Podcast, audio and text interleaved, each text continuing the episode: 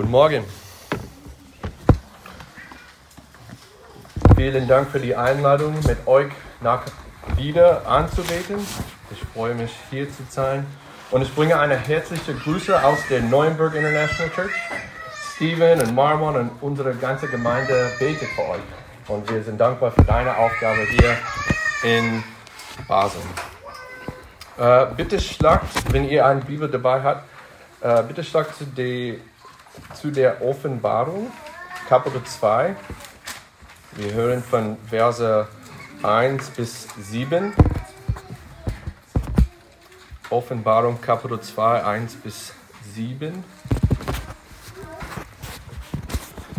Und heute sprechen wir über das Thema äh, wesentliches Christentum. Wesentliches Christentum. Aber jetzt hören wir von dem Wort Gottes. Offenbarung Kapitel 2, Verse 1 bis 7. Dem Engel der Gemeinde von Ephesus schreibe, das sagt, der Herr die sieben Sterne in seiner Rechten hält der inmitten der sieben goldenen Leuchter wandelt. Ich kenne deine Werke und deine Bemühungen und dein standhaftiges Ausharren und dass du die Bösen nicht ertragen kannst. Und du hast die geprüft, die behaupten, sie seien Apostel und sind es nicht und hast sie als Lügner erkannt. Und du hast Schweres ertragen und hast standhaftig ausharren.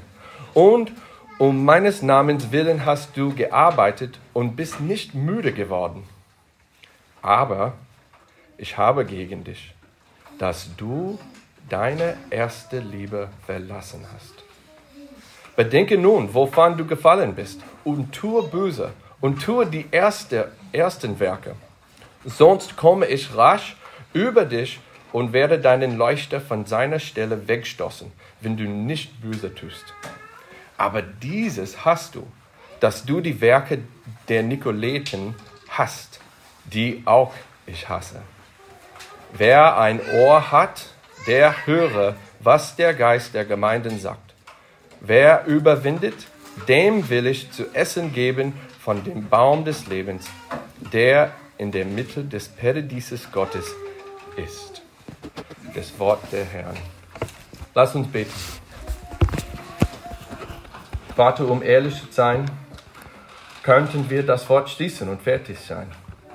Du hast bereits dein Wort und, und durch die Lieder zu uns gesprochen und uns alle an die gute Nachricht des Evangeliums erinnert. Und wir preisen dich dafür.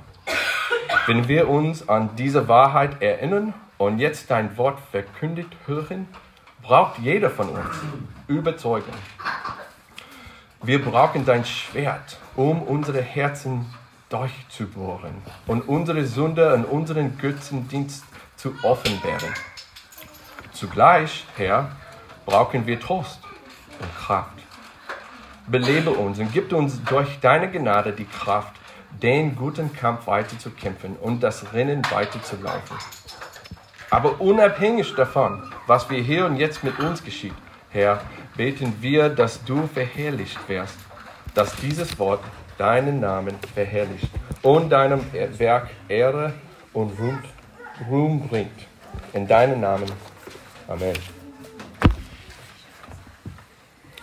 Das letzte Mal, dass ich hier mit euch würde, haben wir über das Thema wahres Christentum gesprochen. Heute, wenn der Herr so erlaubt, werden wir an wesentliches Christentum denken. Was ist wesentlich, um ein Christ zu sein? Was muss bleiben, wenn alles weggefallen ist? Meine Familie hat ein bisschen dieses Thema kennengelernt, als wir zuerst nach Deutschland gezogen sind. Wir sind 2018 äh, nach Berlin gezogen, aus einer kleinen Gemeinde in Georgia in den USA. So, es war ein großer Unterschied. Und zuvor hatten wir etwa 25 Jahre lang in unserer vorherigen Gemeinde gelebt. Und so aufgeregt, so begierig wir auch waren, hier anzukommen. Aber merkten wir schnell, dass wir wieder entdecken mussten, wer wir waren. Die Menschen, die Orte, die Gewohnheiten, die Gesellschaft, die Gemeinschaft von Georgia waren, waren ein Teil unserer Identität. Und wir hatten all das verloren. Aber was blieb? Was macht uns zu uns? Ich denke, man kann mit Vögel und Recht behaupten, dass im letzten paar Jahren ein Großteil der Welt denselben Prozess durchgemacht hat. Wir waren gezwungen zu lernen, was bleibt, wenn unsere Arbeit, wenn unsere Beziehungen, wenn unsere Hobbys, wenn unsere Gewohnheiten weggenommen werden. Was macht uns zu uns? Das ist die Frage. In den Tagen, in denen die Offenbarung geschrieben wurde, war auch die Kirche mit dieser Frage beschäftigt. Verfolgung, Häresie, Opposition in allen Formen und Zweifel plagten die Kirche. Als Christ des ersten Jahrhunderts gab es nie eine Garantie für das Morgen. Und so muss der Leib Christi das wesentliche Christentum kennen und sich dessen sicher sein. Sie müssen sicher sein, wer und wessen sie sind. Jesus gibt Johannes diese Vision, um die Gemeinden zu ermutigen, zu stärken und Mut zu machen. Die sieben Kirchen, die hier dargestellt werden, waren reale Kirchen mit realen Menschen. Und doch steht ihr Zustand für die zeitlosen Herausforderungen der Kirche. Einige Fehler und Sünden sind offensichtlich, aber einige sind vielleicht nicht so offensichtlich. Einige mögen oberflächlich betrachtet sogar gut sein. Aber auf jeden Fall kennt und liebt keiner die Kirche so sehr wie Christus. Er hat sein Leben für die Kirche hingegeben. Er hat uns mit einem Preis gekauft. Er, äh, sie ist seine Braut. Er sorgt weiterhin dafür, dass wir auf dem schmalen Weg bleiben. So, wie wir hören, wie Jesus die frühe Kirche in ihrem Glauben ermutigt und herausgefordert hat, bete ich, dass auch wir heute Morgen herausgefordert, geschärft und ermutigt werden, wenn wir darüber nachdenken, was macht uns zu uns. Zuerst dann betrachten wir den wesentlichen Beweis, der wesentlichen Beweis. Lesen wir die Verse 2 bis 3 und 6 nach einmal gemeinsam. Der Herr sagte, ich kenne deine Werke und deine Bemühungen und dein standhaftes Ausharren und dass du die Bösen nicht ertragen kannst. Und du hast die geprüft, die behaupten, sie seien Apostel und sind es nicht. Und hast sie als Lügner erkannt. Du hast Schweres ertragen und hast standhaftes Ausharren und um meines Namens willen hast du gearbeitet und bist nicht müde geworden. Und dann Vers 6. Aber dieses hast du, dass du die Werke, die Nikolaiten hast, die auch ich hasse. Zu Beginn lobt der Herr der Werke und der Lehre der Gemeinde. Die Gemeinde ist aktiv am Arbeiten. Sie schüften, sie bemühen, sie dienen, und mit Bemühung ist es in Vers 2 gemeint, dass sie bis Erschöpfung arbeiten. Auf Griechisch sagt es sich erschöpfen, aber nicht erschöpft werden. Sie sind bestrebt, das Evangelium bekannt zu machen. Die Kirche wird auch für ihre Überzeugungen in Theologie und Moral gelobt. Sie spüren die körperlichen, materiellen und geistlichen Schmerzen von der Verfolgung durch eine unterdrückliche Regierung und hassfüllte Nachbarn. Sie sind ständig auf der Hut vor Irrlehren, die versuchen, sich in der Kirche einzuschleichen. Die Nikolaiten, die in Vers 6 erwähnt werden, waren ein Typ für diese Menschen. Sie waren im Wesentlichen Antinomisten. Sie gehörten zu denen, die einen feulich ausschweifenden Lebensstil vertraten. Sie hätten gesagt, zum Beispiel, diese, diese Gnade macht uns frei. so viel zu sündigen, wie wir wollen, weil wir Gottes Gnade haben. Es macht keinen Unterschied, Sünde ist egal. Aber Jesus sagt, ihr hasst ihre Täten und ihr deutet ihre Lehre nicht. Und dafür lobe ich euch. Um es klar zu sagen, er lobt die Kirche dafür, Hasser und intolerant zu sein. Ein wichtiger Punkt in 2023. Aber mach keinen Fehler. Jesus sagt nicht nur nette Aussage, damit er zu denen schlechten Aussagen kommen kann. Jesus hat Autorität über alles. Er beobachtet die Gemeinde in Ephesus genau und er lobt gute und wahre Aspekte. Er schmeichelt ihnen nicht, sondern wirklich ehrt sie. Deshalb ist diese Beweise ein wichtiges Wort für uns. Es ist ausgezeichnet, eine starke Arbeitsmoral zu haben. Glaube ohne Werke ist tot. Und ich bitte euch dringend, eine Gemeinde zu sein, die für euren Dienst und eure Werke in Basel und der Gegend bekannt ist. Es ist auch ausgezeichnet, eine starke Theologie, eine starke Lehre und eine Verteidigung dieser Kanzel zu haben.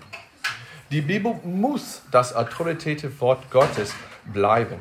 Und ich bitte euch dringend, eine Kirche zu sein, die für eure Überzeugungen und euren Glauben an das Wort bekannt ist.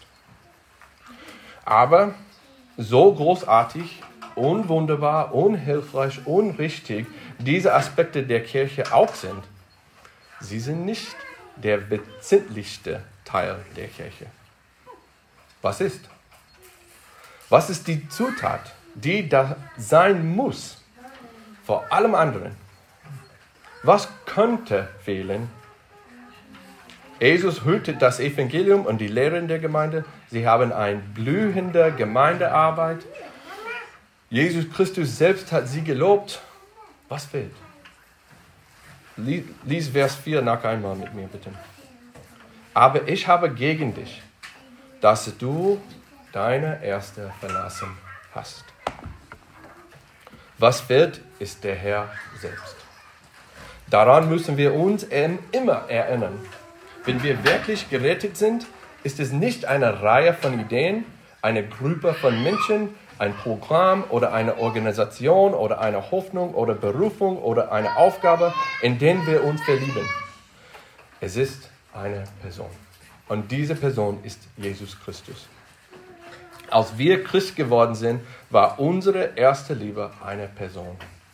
Das ist der Grund, warum Christentum als eine Beziehung beschrieben wird und nicht als eine Religion. Alle anderen Religionen und Glaubenssysteme verehren angeblich Götter. Aber sie haben mindestens drei Probleme. Ihre Götter sind unbekannt oder unerkennbar Ihre Götter sind unpersönlich und kümmern sich nicht um ihre Anhänger. Und ihre Götter verlangen sogenannte Perfektion. Im Vergleich erinnert ihr euch an die Propheten des Baals von 1. Könige 18.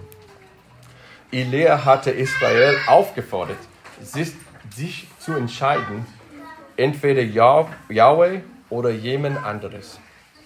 Und um ihnen bei ihrer Entscheidung zu helfen, forderte er die herrschende Religion heraus, Baalismus. Die Herausforderung war einfach. Elia und die Propheten des Baals sollten jeweils einen Ochsen als Opfer auswählen und einen Alter bauen. Nachdem sie den Alter vorbereitet hatten, sollten sie beten und jeder sollte sehen, wer der wahre Gott war. Einfach, oder? Aber erinnert ihr euch daran, was dann passierte? Im Verlauf von sechs Stunden, sechs Stunden, haben die Propheten von Baal versucht, seine Aufmerksamkeit zu erregen und eine Antwort zu bitten. Sie schreien, sie tanzen, sie beten, sie singen, am Ende des Tages sich schneiden und überall blüten. Sie haben alles gemacht, um die Aufmerksamkeit von Baal zu erhalten. Aber was sagt die Bibel? Was sagt uns die Bibel? Was war die Reaktion von ihrem Götze, von Baal? Die Bibel sagte, und niemand hörte zu. Niemand beantwortet. Das ist bei falschen Göttern immer der Fall. Und wie gegensätzlich ist unsere Beziehung mit Gott? Gott rief uns. Gott blütete für uns. Gott hat sich inkarniert, um erkannt zu werden. Er hat alles aufgegeben, sogar sein Leben, aus Lieben zu uns und schenkt uns seine Vollkommenheit. Paulus würde verandet, weil er auf dem Weg zu Damaskus einer Person begegnete. Er sagt in 2 Timotheus 1, ich bin wie ich bin, und was er meint, meinte ist, ich leide, ich, ich, ich investiere mein ganzes Leben in diesen Dienst, ich schmäle mich nicht, denn ich weiß, an wen, an wen ich geglaubt habe. Wir müssen uns fragen, Kennen wir diese Person? Lieben wir diese Person? Oder wissen wir nur eine Menge über ihn? Oder lieben wir eine Menge und Dinge über ihn, an ihn? Diejenigen von euch, die heute Morgen Gläubige sind, deine erste Liebe war nicht die Segnungen, die Privilegien, die Freuden des Christseins, sondern Christus selbst. Das ist die Liebe, die du am Anfang hattest. Vergiss das nicht. Er, er ist, das, ist der wesentlichste Teil unseres Glaubens. Ohne eine Liebe zu ihm haben wir gar nichts.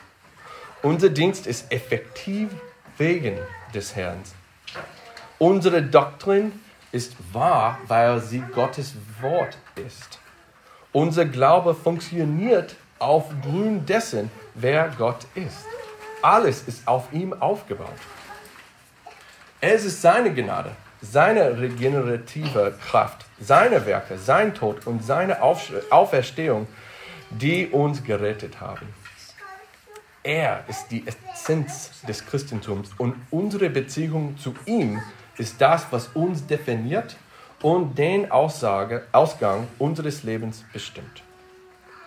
Uns wird gesagt, dass die Epheser diese Liebe zum Herrn aufgegeben haben, auf Griechisch.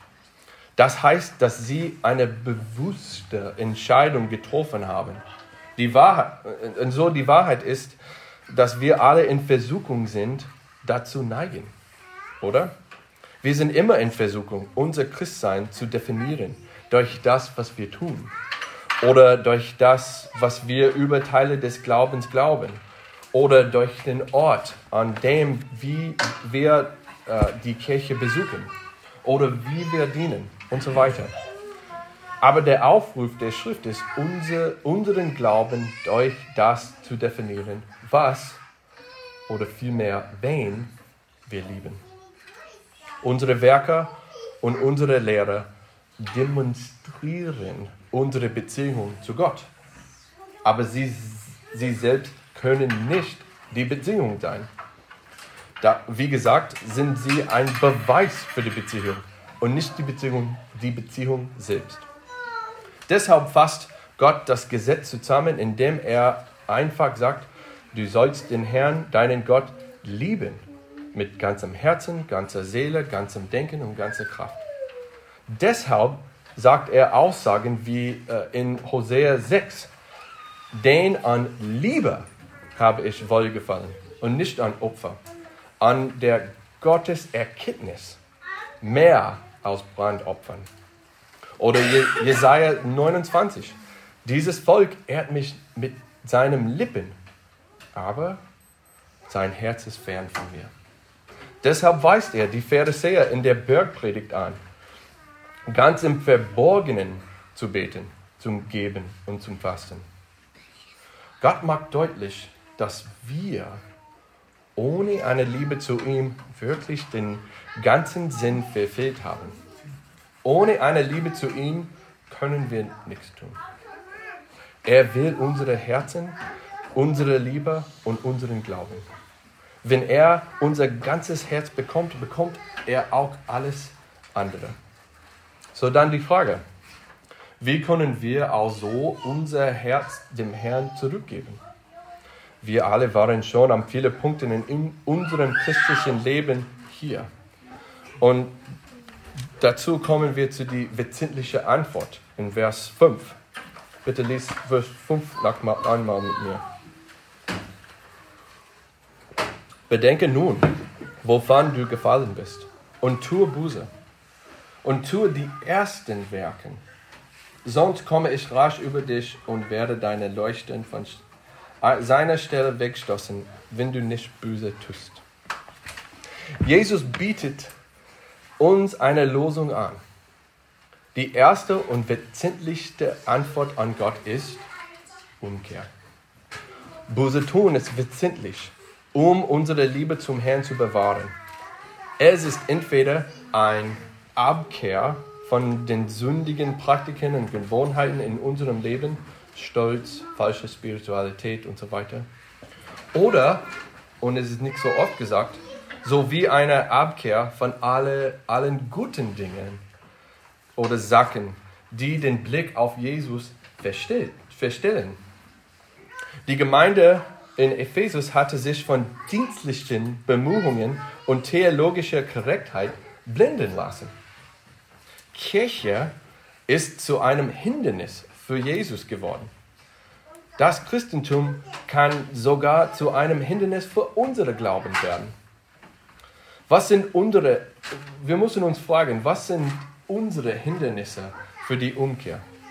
Denkt ihr daran, welche Versuchungen oder Gewohnheiten halten uns in der Sünde verstricht?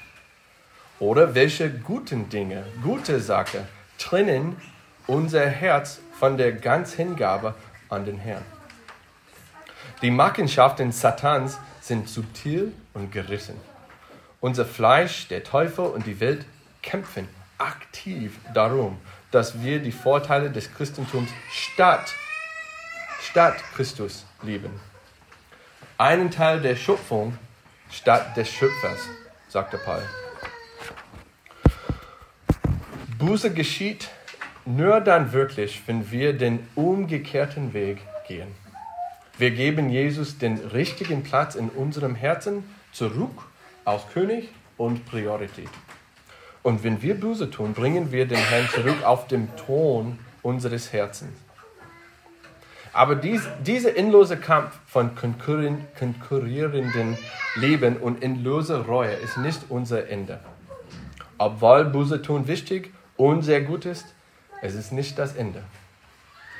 Tatsächlich ist es der Beginn. Kennedy Smart ist einer der Gründer unserer Denomination in den USA. Äh, unsere Denomination verließen die Mainstream-Denomination im Jahr 1972 aufgrund der Zunahme der liberalen Theologie und die Degradierung ähm, des Wortes Gottes. Und Kennedy ist jetzt äh, mit 97 Jahre alt. Und er ist ein wunderbarer Mann, der den Herrn sehr liebt. Als ich mit meiner ersten kirchlichen Stelle begonnen habe, habe ich mit ihm gearbeitet. Eines Tages habe ich mit ihm die Frage gestellt, wäre es leichter? Wäre das christliche Leben leichter? Oder sollten wir ehrlich ein endloses Kampf gegen unsere Sünde erwarten? Gibt es jemals ein Ende? Er lehnt sich zurück, dachte einen Moment über seine Antwort nach und sagte dann, nein, es wird nicht in diesem Leben nicht leichter. Dann lächelte er und sagte, aber wir sind nicht ohne Hoffnung. Und das hat Jesus auch seinem Volk gesagt. In Vers 7. Lies es noch einmal mit mir bitte. Wer ein Ohr hat, der höre, was der Geist den Gemeinden sagt. Wer überwindet, dem will ich zu essen geben von dem Baum des Lebens, der in der Mitte des Paradieses Gottes ist. Wir sind hoffnungsvoll wir sehen unsere wesentliche Hoffnung. Jesus erinnert uns an die Ewigkeit. Ein richtiger Blick auf die Ewigkeit ist wesentlich für unseren Glauben. Ich bin sicher, Ich bin mir sicher, dass ihr schon alle möglichen Karikaturen des Himmels gesehen habt. Gewinde, äh, Wolken, Hafen und so weiter. Aber um ehrlich zu sein, es sind Gott, nur Gott und seine Gegenwart, die die Ewigkeit zur Freude und zum Fest machen. Die Hauptseligkeit des Paradieses ist, dass es das Paradies Gottes ist. Er selbst ist dort. Johannes 17, Kapitel 17, Vers 3 sagte, und das ist das ewige Leben, dass wir dich, den einzigen wahren Gott und Jesus Christus, den du gesandt hast, erkennen. In Vers 7 sehen wir, dass diejenigen, die ausharren, die ihr Herz ausschließlich auf den Herrn selbst fixieren, ihren Herzwunsch erhalten. Alle anderen Sehnsüchte werden enttäuscht. Eine der großen Reformen der Heiligen Schrift lautet, ich werde eure Herr sein und ihr werdet mein Volk sein. Und das ist geschehen und wird geschehen, sehen wir im Vers 7. John Piper, ein bekannter und amerikanischer Pastor, drückt es so aus. Und ich finde es eine passende diagnostische Frage für uns zum Schluss. Er fragte, wenn ihr nach eurem Tod wüssten, dass ihr in den Himmel kommen könntet, mit seinem Perlentoren, Straßen aus Gold, blendend schönen Lichtern, ausgestattet mit Juwelen und Diamanten, in losem Staunen und Erhabenheit, dem Wiedersehen mit euren geliebten Brüdern und Schwestern im Glauben aus alle Zeiten, ohne Angst, ohne Zweifel, ohne Schmerz, ohne Reue, ohne Leiden, ohne Tränen, ohne Krankheit und ohne Sünde. Würdet ihr trotzdem hingeht, wenn Jesus nicht da wäre? Würdet ihr immer noch die Ewigkeit unter diesen Bedingungen verbringen, wenn möglich, ohne den Herrn? Das ist die Frage heute. 2. Korinther 4 sagt es so, unsere Bestimmung, ist es, das Gesicht Gottes zu sehen. Wir müssen uns fragen, ist es das, was ich will? Jesus selbst sagt, die mit reinen Herzen oder in anderen Worten, die ungeteilten im Herzen sind, die werden Gott sehen. Ist das der Hauptwunsch unseres Herzens? Können wir mit Paulus sagen, denn für mich ist Christus das Leben und das Sterben ein Gewinn. Gilt das auch für uns? Lassen wir uns nun auf diesen Tag mit unverhüllten Gesichtern freuen. Mogen wir unsere Augen immer auf die Ewigkeit richten, auf Jesus, den Anfänger und der Vollender des, unseres Glaubens, unsere erste Liebe, während wir das Rennen dieses Lebens laufen. Amen. Lass uns zusammen beten.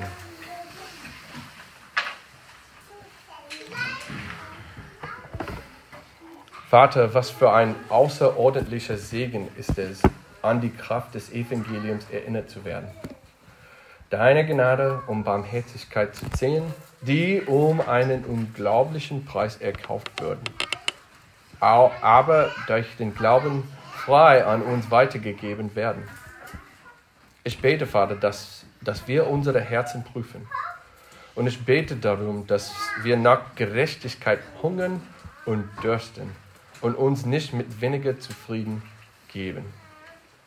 Ich bete, dass du uns die Augen öffnest für die verbleibenden Götzen in unseren Herzen und uns befähigst, uns von ihnen abzuwenden und unsere Augen immer wieder auf Christus zu richten.